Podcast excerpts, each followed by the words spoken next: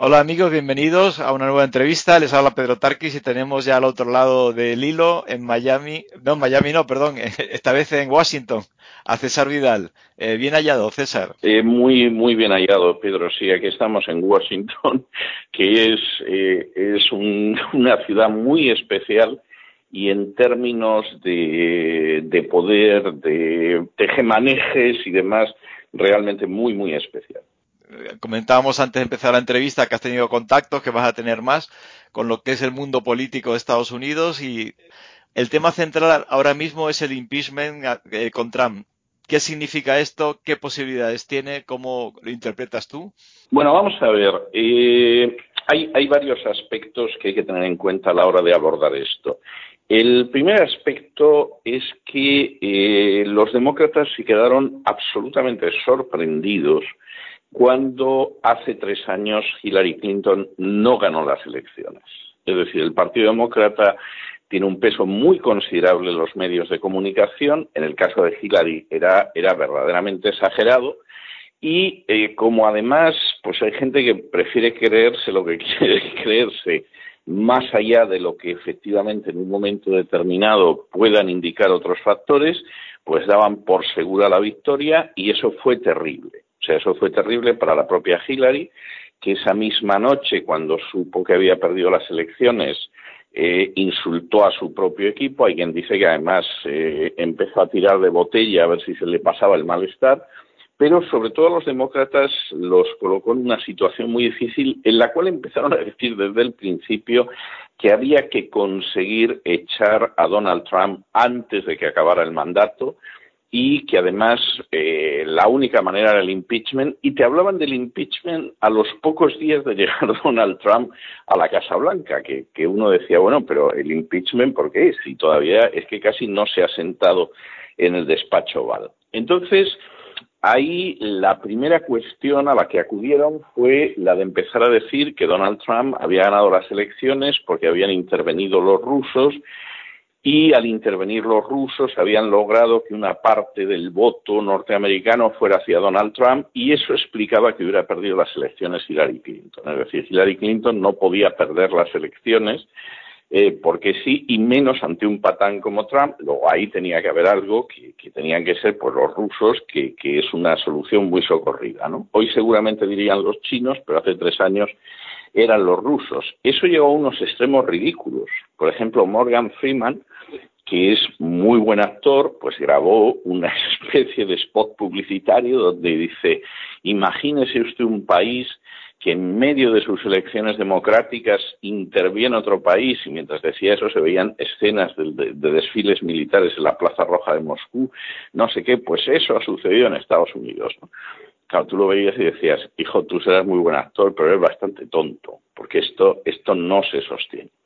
A estas alturas, y después de más de dos años y medio de dar la lata, con la dichosa conexión rusa, lo que ha quedado claro es que nunca hubo una conexión rusa y encima ha salido a la luz y ha saltado que la, la supuesta empresa que había intervenido en las elecciones por cuenta de los rusos resulta que es de dos nacionalistas ucranianos, lo cual es ya el remate. O sea, y al final, al final lo que ha sucedido es que esto ha sido un montaje, el montaje no se ha podido sostener y por supuesto la idea del impeachment de Donald Trump, que hace ya año y pico que muchos demócratas decían, mira, vamos a olvidarnos de esto y vamos a ver cómo planteamos las próximas elecciones, porque esto, esto no tiene ninguna salida pues eh, pareció que los demócratas iban a entrar por el sentido común. Y entonces se produce un episodio muy curioso que es en el que nos encontramos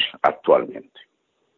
Y es que en un momento determinado hay no un whistleblower, como se dice aquí, uno que toca el silbato porque ve las cosas y entonces avisa, sino que hay un leaker, que es un, es un filtrador. Estoy utilizando los términos que se utilizan aquí, que de pronto filtra a un medio de comunicación que Donald Trump ha condicionado la ayuda que va a entregar a Ucrania a que sigan investigando al hijo de Joe Biden, que hasta hace unos días, porque ahora ya no, pero hasta hace unos días era el que iba mejor en la carrera por la nominación de los demócratas al próximo certamen presidencial, las próximas elecciones presidenciales. Bueno, esto aparece, inmediatamente los demócratas dicen aquí hay un abuso de poder, el presidente lo que, lo que quiere es empantanar a Biden, porque además es que es verdad que al hijo de Biden en su día lo investigó la justicia ucraniana, el fiscal general del Estado, pues nada, ya tenemos el impeachment. Y entonces se lanzan al impeachment, que ahora explicaré un poco lo que significa ese impeachment, y se lanzan al impeachment a ver si nos cargamos a Donald Trump o por lo menos, por lo menos lo dañamos tanto en su imagen que llegue pues eh, semilisiado a las próximas elecciones presidenciales. Pero mira tú por dónde lo que aparece después de esto no se corresponde con lo que han dicho los demócratas y deja lo del impeachment pues en una situación muy delicada. Primero, porque efectivamente Donald Trump decide publicar las actas de la conversación con el presidente ucraniano. Esto es algo que la gente no sabe, pero es habitual que cuando aquí mantienes una conversación de este nivel, esa conversación se graba, se transcribe no se publica en muchos casos, porque lógicamente pueden ser cuestiones de seguridad nacional.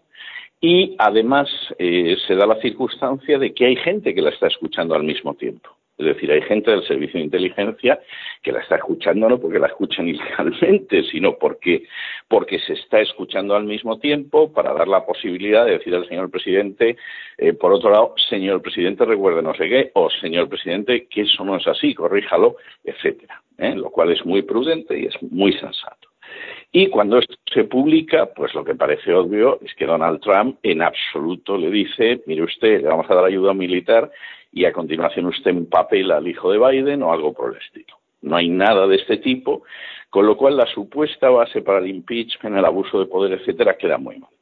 Pero al mismo tiempo sucede algo que coloca en una pésima situación a los demócratas. Es decir, los demócratas, lógicamente, actúan así en buena medida ante el temor de que esto dañe la imagen de Biden, pero es que Biden en su día se jactó públicamente de que él había conseguido que destituyeran al fiscal general de Ucrania, lo cual, dicho sea de paso, seguramente era cierto, pero no es una cosa por la que tú puedas presumir. Claro, la puedes presentar como, pues yo qué sé, el fiscal general son patazas y nos pareció que en bien de la democracia, pues el, presidente de Ucrania tenía que destituirlo. esto es dudosamente aceptable, aunque era muy común en la administración Obama, y, no solamente en Ucrania, sino en otros países, pero lo cierto es que efectivamente tú te has adaptado de que te cargaste un fiscal general que mira tú qué casualidad estaba investigando a tu hijo por hacer unos negocios tremendos. Por ejemplo, el hijo de Biden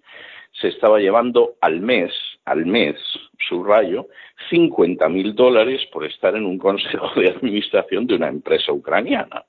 Con lo cual es para pensar que, bueno, el muchacho debe ser un talentazo, porque 50 mil dólares al mes no se le dan a nadie, porque sí, ni siquiera en un país tan inmensamente corrupto como Ucrania.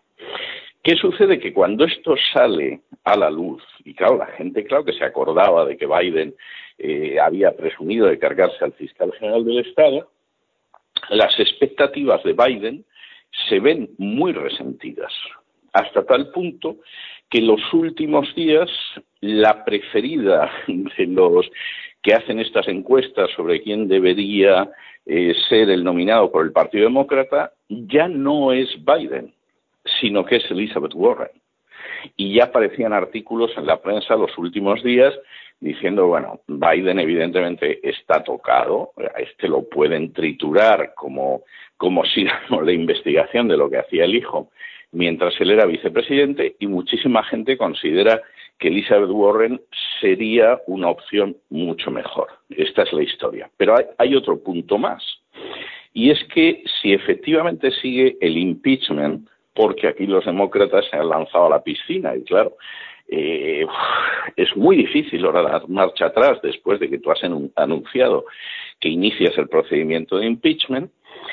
El Poder Ejecutivo tiene posibilidades de citar, a declarar, eh, con una amplitud de preguntas inmensa en el Senado a quien quiera.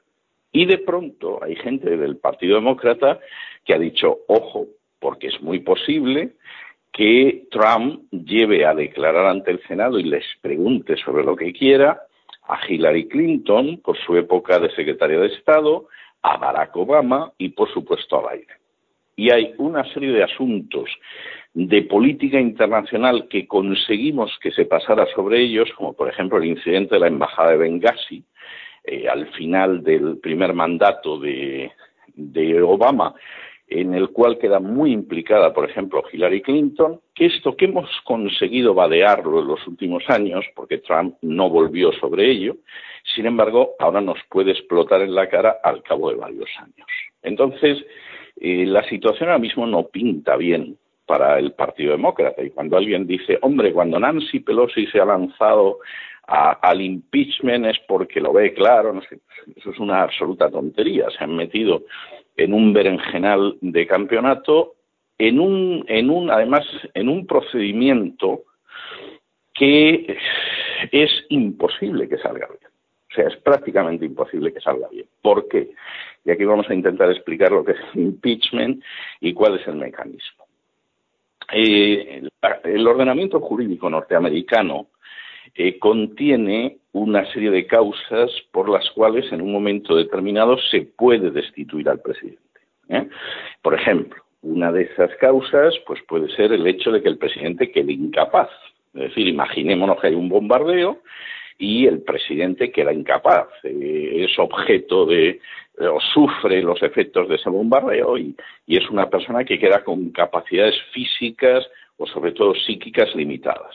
Bueno, pues se puede su destitución y su sustitución por el vicepresidente. Imaginemos que el presidente sufre un deterioro mental, es decir, de pronto al presidente pues le descubren que tiene un Alzheimer, por ejemplo, un proceso de demencia eh, que, va avanzando. Pues hay que destituir al presidente porque tú no puedes tener al país más poderoso del mundo a merced de las desgracias de carácter psíquico que esté padeciendo un presidente, por ejemplo. Y hay otra eventualidad que es el impeachment, es decir, el presidente incurre en alta traición, incurre en un delito grave, etcétera. El procedimiento de impeachment en toda la historia de los Estados Unidos que son más de dos siglos, solo se ha producido dos veces. Una con Andrew Johnson, no confundir con Andrew Jackson, que hay algún enteradillo que los confunde y no tiene nada que ver. Una con Andrew Johnson, después, inmediatamente después de la Guerra Civil Americana, del 61, de 1861 a 1865, y otra con Bill Clinton. Como hay que y hay un tercer caso que no llegó al impeachment, que fue el de Nixon, que ese hubiera podido salir adelante y Nixon salvó la situación dimitiendo de su puesto como presidente, que es algo que no se ha dado más en la historia de los Estados Unidos ni antes ni después. ¿eh? Bueno, pues hay que tener en cuenta que esto se ha utilizado muy pocas veces. Los dos únicos casos de impeachment que ha habido que son el de Johnson y el de Clinton, fracasaron.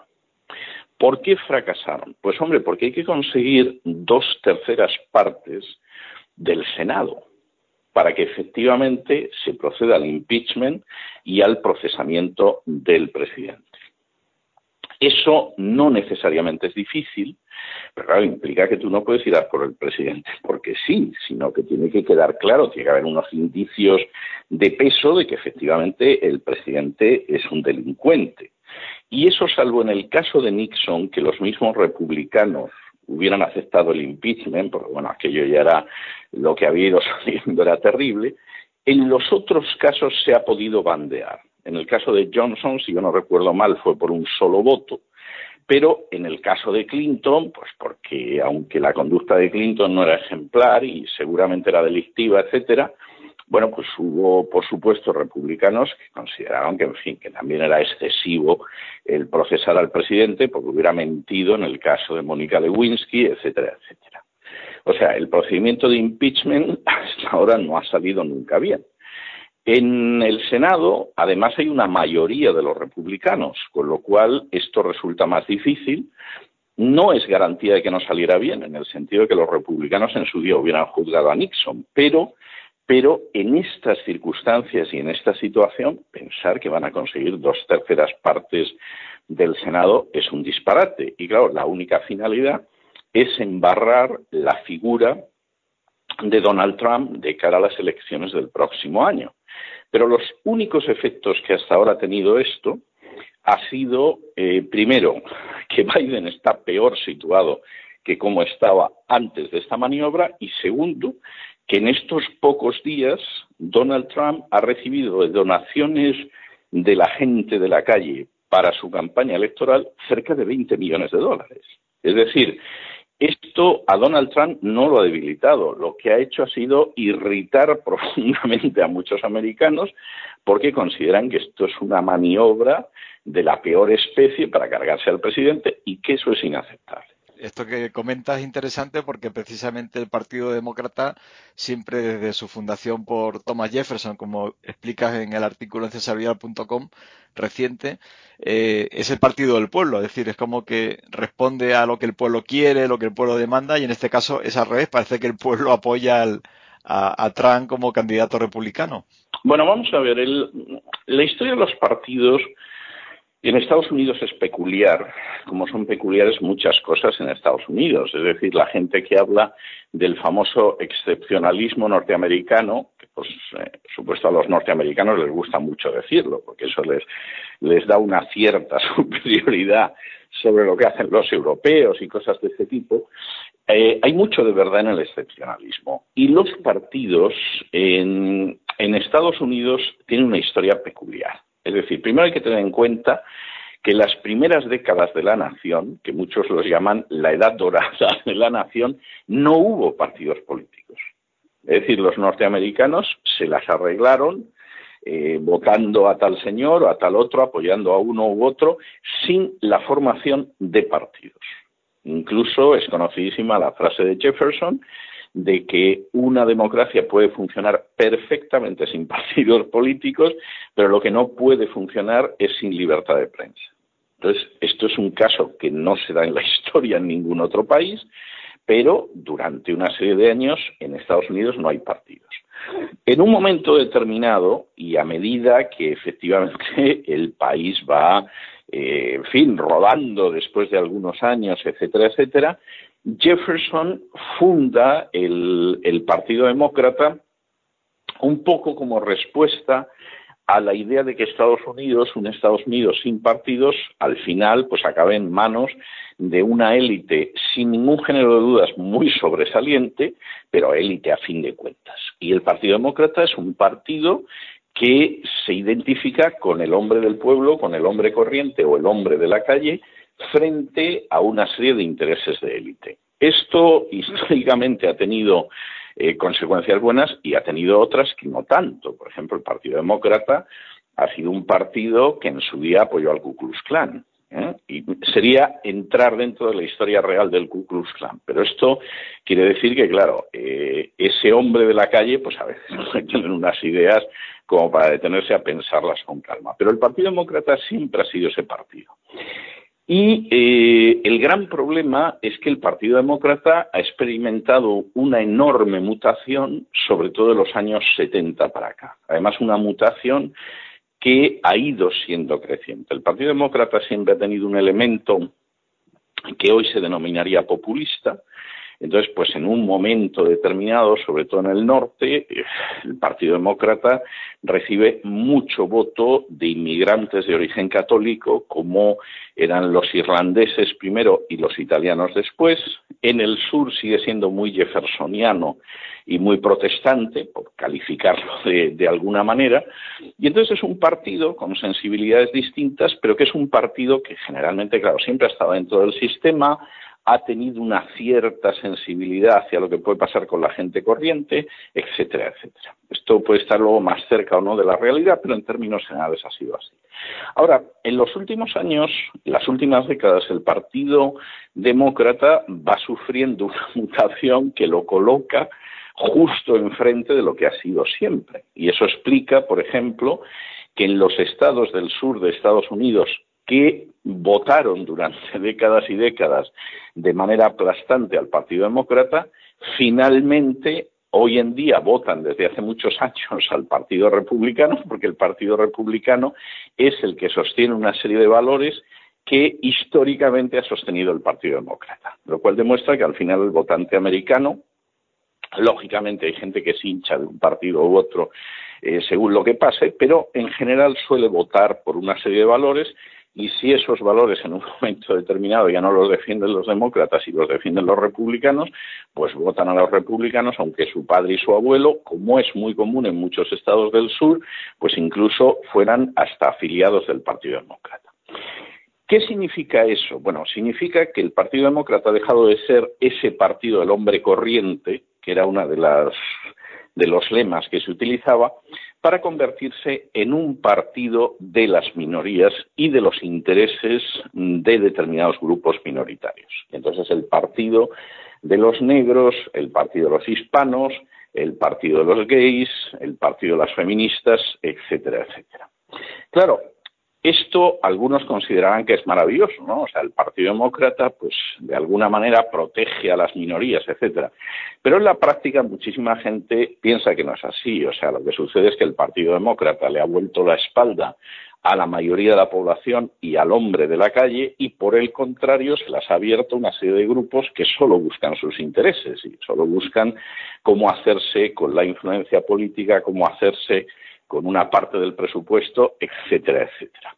Y eso ha llevado en estos momentos al Partido Demócrata a una crisis interna tremenda en la cual se temen que se van a quedar los próximos cuatro años fuera de la Casa Blanca y a saber lo que sucederá después. El Partido Demócrata ahora mismo, en, eh, por ejemplo, en el Congreso, está dividido en tres grupos muy claramente diferenciados.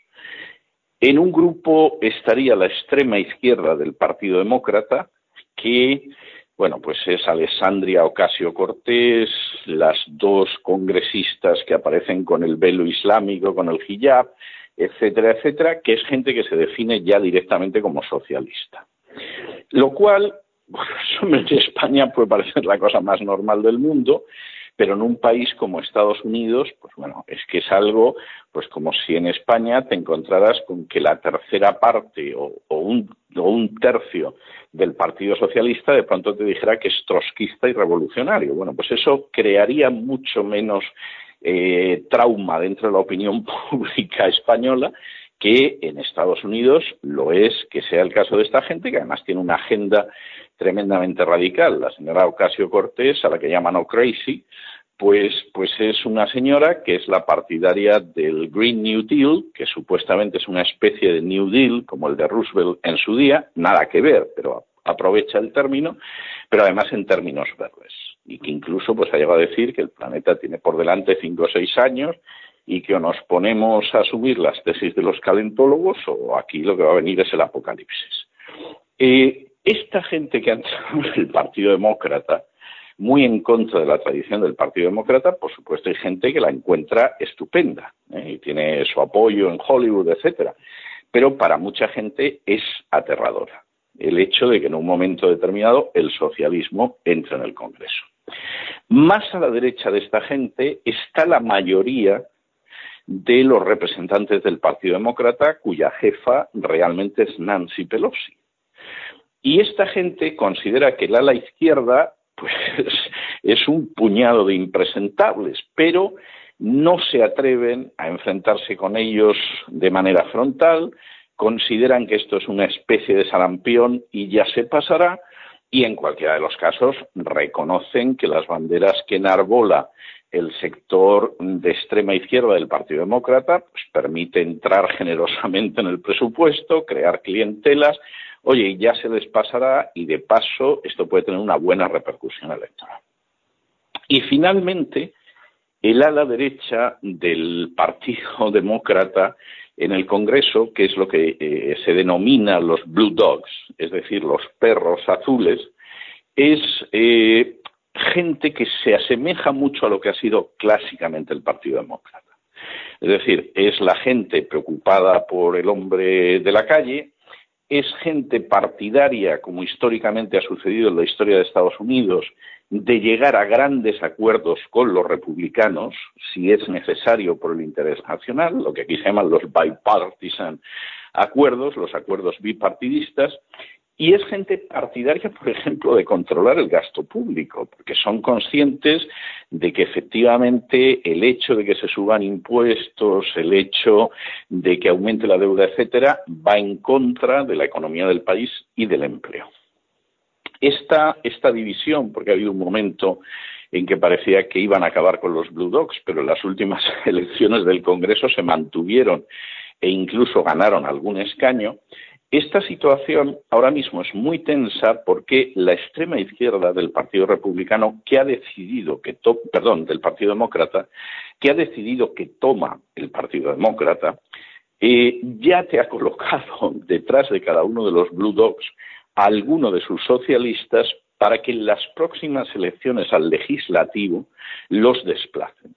Es decir, que cuando se produzcan elecciones eh, primarias dentro del partido, tengan el suficiente respaldo y el suficiente apoyo para desplazar a los Blue Dogs de tal manera que el peso de la extrema izquierda sea cada vez mayor en un partido que, hombre, piensa que ciertas cosas en Estados Unidos no pueden suceder y ya se despasará y, ya se integrarán, etcétera, pero nada, nada indica que vaya a ser por ahí. Y esto, pues, coloca al Partido Demócrata en muy mala situación, porque, claro, ahora mismo el candidato, a pesar que físicamente ha perdido muchísimo. Es casi angustioso verlo ahora y recordar cómo era hace cuatro años, por ejemplo, que es Biden.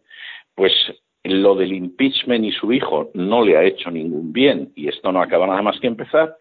Elizabeth Warren es un personaje de enorme interés en cuanto al estudio de lo que es la clase media en Estados Unidos. Tiene un libro muy bueno que se llama La fragilidad de la clase media americana y que es un buen libro, pero Elizabeth Warren ha asumido en los últimos tiempos algunas de las posiciones de los socialistas y eh, la gente le identifica como socialista y además ha cometido errores que durante una época de su vida le fueron muy bien, pero que ahora se le vuelven en contra. Por ejemplo, Elizabeth Warren, que cualquiera que la vea ve que es blanquísima de piel y de ojos claros y rubita y todo lo demás, pues hubo una época en que insistió en que era, llevaba sangre india y aprovechó la supuesta sangre cherokee que circula por sus venas para conseguir un puesto en la universidad razón por la cual en un momento determinado Donald Trump la apodó Pocahontas y claro, ya se puede uno imaginar el pitorreo que hay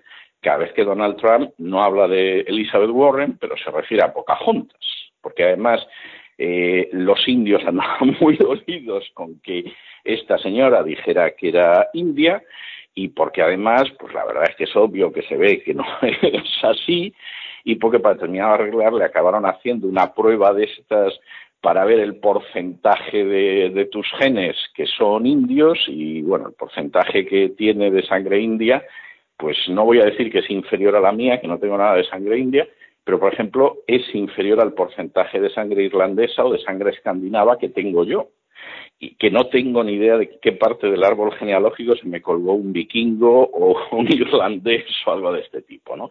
Entonces, claro, la situación del Partido Demócrata es muy delicada. Y posiblemente esto, según donde te presentes, pues no te viene mal, pero en términos generales la verdad es que la presidencia se descoloca como una misión casi imposible. Y mirando al, otro lado, al republicano, eh, donde Trump de hecho hubo eh, discusión y tensiones antes de ser elegido presidente. ¿Hay respaldo en cuanto a su posición o hay también facciones dentro del Partido Republicano? Vamos ver, el Partido Republicano eh, es un partido que nunca quiso a Donald Trump por la sencilla razón de que Donald Trump es un personaje eh, totalmente fuera del sistema.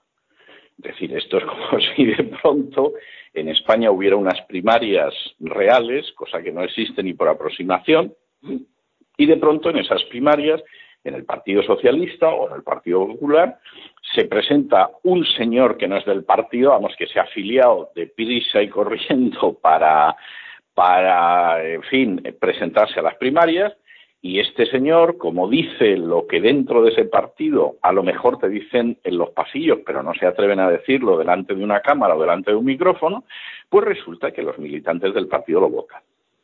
Y entonces, claro, eso provoca una animadversión y una visión negativa pues por parte del señor que sea presidente en Castilla y León o del señor que sea presidente en Andalucía o del señor que sea presidente pues en Castilla-La Mancha, ¿no? Es decir, este no es de los nuestros y se ha hecho, pero vamos, aquí con, el sermón y la limosna, ¿no? Y entonces esto no puede ser. Y en ese sentido, Donald Trump era un personaje que provocaba enormes eh, reacciones contrarias porque es que encima tumbó desde el principio al, al, que se supone que iba a ser, que era otro miembro más de la saga de los Bush, pero al que puso fuera de combate enseguida, a pesar de que había recogido una cantidad de dinero que Donald Trump ni loco.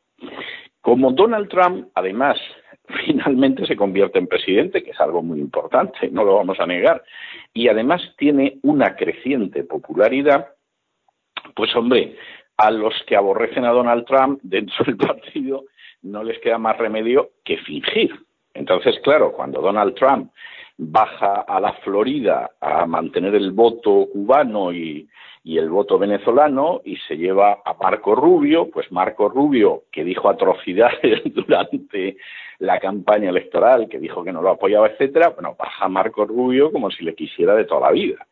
Y Donald Trump, que tiene una pésima opinión de Marco Rubio, con razón, porque es un tipo eh, verdaderamente nulo, Cuestión aparte es que con eso de que es cubano entusiasme a los cubanos del sur de la Florida, etcétera. Marco Rubio era un personaje que incluso no contaba con la reelección, pero que en medio de la ola consiguió la, reelección. Eh, cuando baja por allí, pues, pues Donald Trump, en medio de un discurso, dice, y aquí a mi lado hay un personaje al que yo consulto con frecuencia porque le aprecio mucho y lo valoro mucho, que es Marco Rubio. Entonces, mientras los cubanos aplauden hasta deshacerse las palmas de las manos, pues llega Marco Rubio y se abraza a Donald Trump. Y los dos saben, primero, que Donald Trump lo desprecia y que Marco Rubio lo ve como un sujeto absolutamente advenedizo que se les ha colado. Entonces, el Partido Republicano va a apoyar a Trump porque es el presidente, es el que está ahí, y luego, dentro de lo que es el peculiar sistema americano, pues te puedes encontrar con que habrá X congresistas o X senadores que por supuesto siguen por donde van sus circunscripciones y que se pueden oponer al presidente con toda la tranquilidad del mundo. Eso, eso es típico de este sistema. O sea, aquí no es el sistema parlamentario español que el jefe de la mayoría toca el silbato y todos votan en una dirección o en otra según el silbatazo, ¿no? Aquí, aquí obedecen sobre todo a lo que es su circunscripción. Pero claro, es que las circunscripciones republicanas en estos momentos pues apoyan a Trump. Y entonces, pues el senador seguramente tiene que hacer de tripas corazón, o el congresista, y en la mayoría de los casos apoyar al presidente porque le consta que los votantes de ese estado apoyan al presidente. Esto hace, esto hace que finalmente la situación, vamos a ver, el año que viene va a ser un año muy sucio y muy de intentos de nuevas puñaladas traperas, porque esto del impeachment pues, lo pueden arrastrar, pero parece bastante claro que no va a correr en un 99%, pero volvemos al pronóstico que yo he formulado varias veces en los últimos meses. Si la situación económica se mantiene, y se mantiene como hasta ahora en términos de crecimiento, de empleo, etcétera, etcétera, a Donald Trump lo religen sí o sí. Y la única manera de que a Donald Trump lo desplacen de la Casa Blanca es que nos encontremos con una crisis económica crisis económica que no hace falta decir que Donald Trump va a hacer todo lo posible y lo imposible por evitar. Y con esto cierro. Hace apenas unos días, la Reserva Federal ha rescatado a la banca americana. Noticia que no se ha comentado en la prensa española prácticamente, pero que tiene una enorme relevancia porque el rescate que ha hecho la Reserva Federal de la banca de Estados Unidos por falta de liquidez es decir, la causa de la crisis del 29 y la causa de la crisis del 2008 ha sido un rescate en términos cuantitativos, no vayas a creer que, muy por debajo del del año 2008. ¿eh? Y esta ha sido una medida que, bueno, salvo los que nos dedicamos a seguir estas cosas con un mínimo de profesionalidad, por supuesto nadie ha dicho nada, pero es una de esas medidas que demuestran que a Donald Trump, vamos, no sabemos si le van a crear una crisis económica, pero él va a hacer todo lo posible porque no la haya, porque si no la hay, va a seguir otros cuatro años en la Casa Blanca. En cuanto al voto, y pensando en el voto evangélico, aunque no hay un voto único de los evangélicos en Estados Unidos, pero sí que hubo un apoyo mayoritario a Trump, tanto de latinos como de norteamericanos. ¿Tú crees que ese voto se mantiene? ¿El evangélico norteamericano se ha sentido de alguna forma que se ha respondido a los ideales que ellos querían que se mantuvieran al votar a Trump? Vamos a ver, yo creo que el respaldo evangélico a Trump ha aumentado en estos años.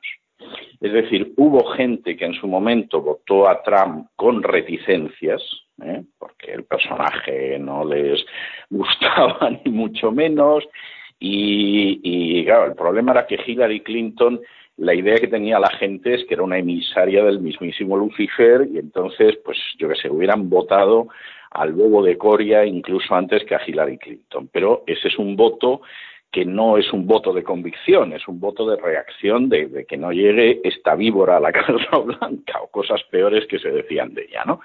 Entonces, evidentemente, ahí el voto evangélico fue mayoritariamente trampista, no por convicción, sino en el sentido de este no puede ser peor que la señora Clinton. ¿Qué ha pasado en estos años? Pues que el voto sí que se ha convertido en un voto de convicción. ¿Por qué? Pues hombre, porque Donald Trump ha ido nombrando jueces eh, conservadores, más que conservadores habría que llamarlos simplemente constitucionalistas, para el Tribunal Supremo, porque Donald Trump ha restringido muchísimo las subvenciones de las grandes industrias de la muerte eh, y del aborto que hay en Estados Unidos, como Planned Parenthood, y porque además la presencia de Donald Trump ha tenido, entre otras consecuencias positivas, el que determinados tribunales hayan decidido que en causas creadas por el lobby gay para avanzar su agenda, se aferraban a la ley y de pronto decían, no, mire, usted no le puede obligar a este pastelero a que le haga un pastel de bodas con una pareja homosexual arriba decorándola, porque este pastelero tiene derecho hacer lo que quiera y usted no puede entrar en su libertad de conciencia y de creación para imponer su agenda y hacerse todavía más visible de lo visible que es. Y eso ha sido un efecto sobre la libertad de conciencia y de religión en este país increíblemente positivo. Entonces eso hace que, bueno, esos evangélicos que hace tres años dijeron, hay que votar a este porque es que la otra puede ser ya, vamos, el inicio del desastre, en estos momentos lo van a votar con enorme convicción, porque efectivamente Trump ha ido avanzando una serie de cuestiones que eran impensables y que no ha hecho caso de ellas durante décadas ni demócratas ni republicanos. Es decir, en esa perversión, en esa degeneración del Partido Demócrata era impensable, pero el Partido Republicano, que se supone que sí recogía ciertos valores, luego, sin embargo, a la hora de la verdad tampoco se movía mucho, porque no quería ser políticamente incorrecto.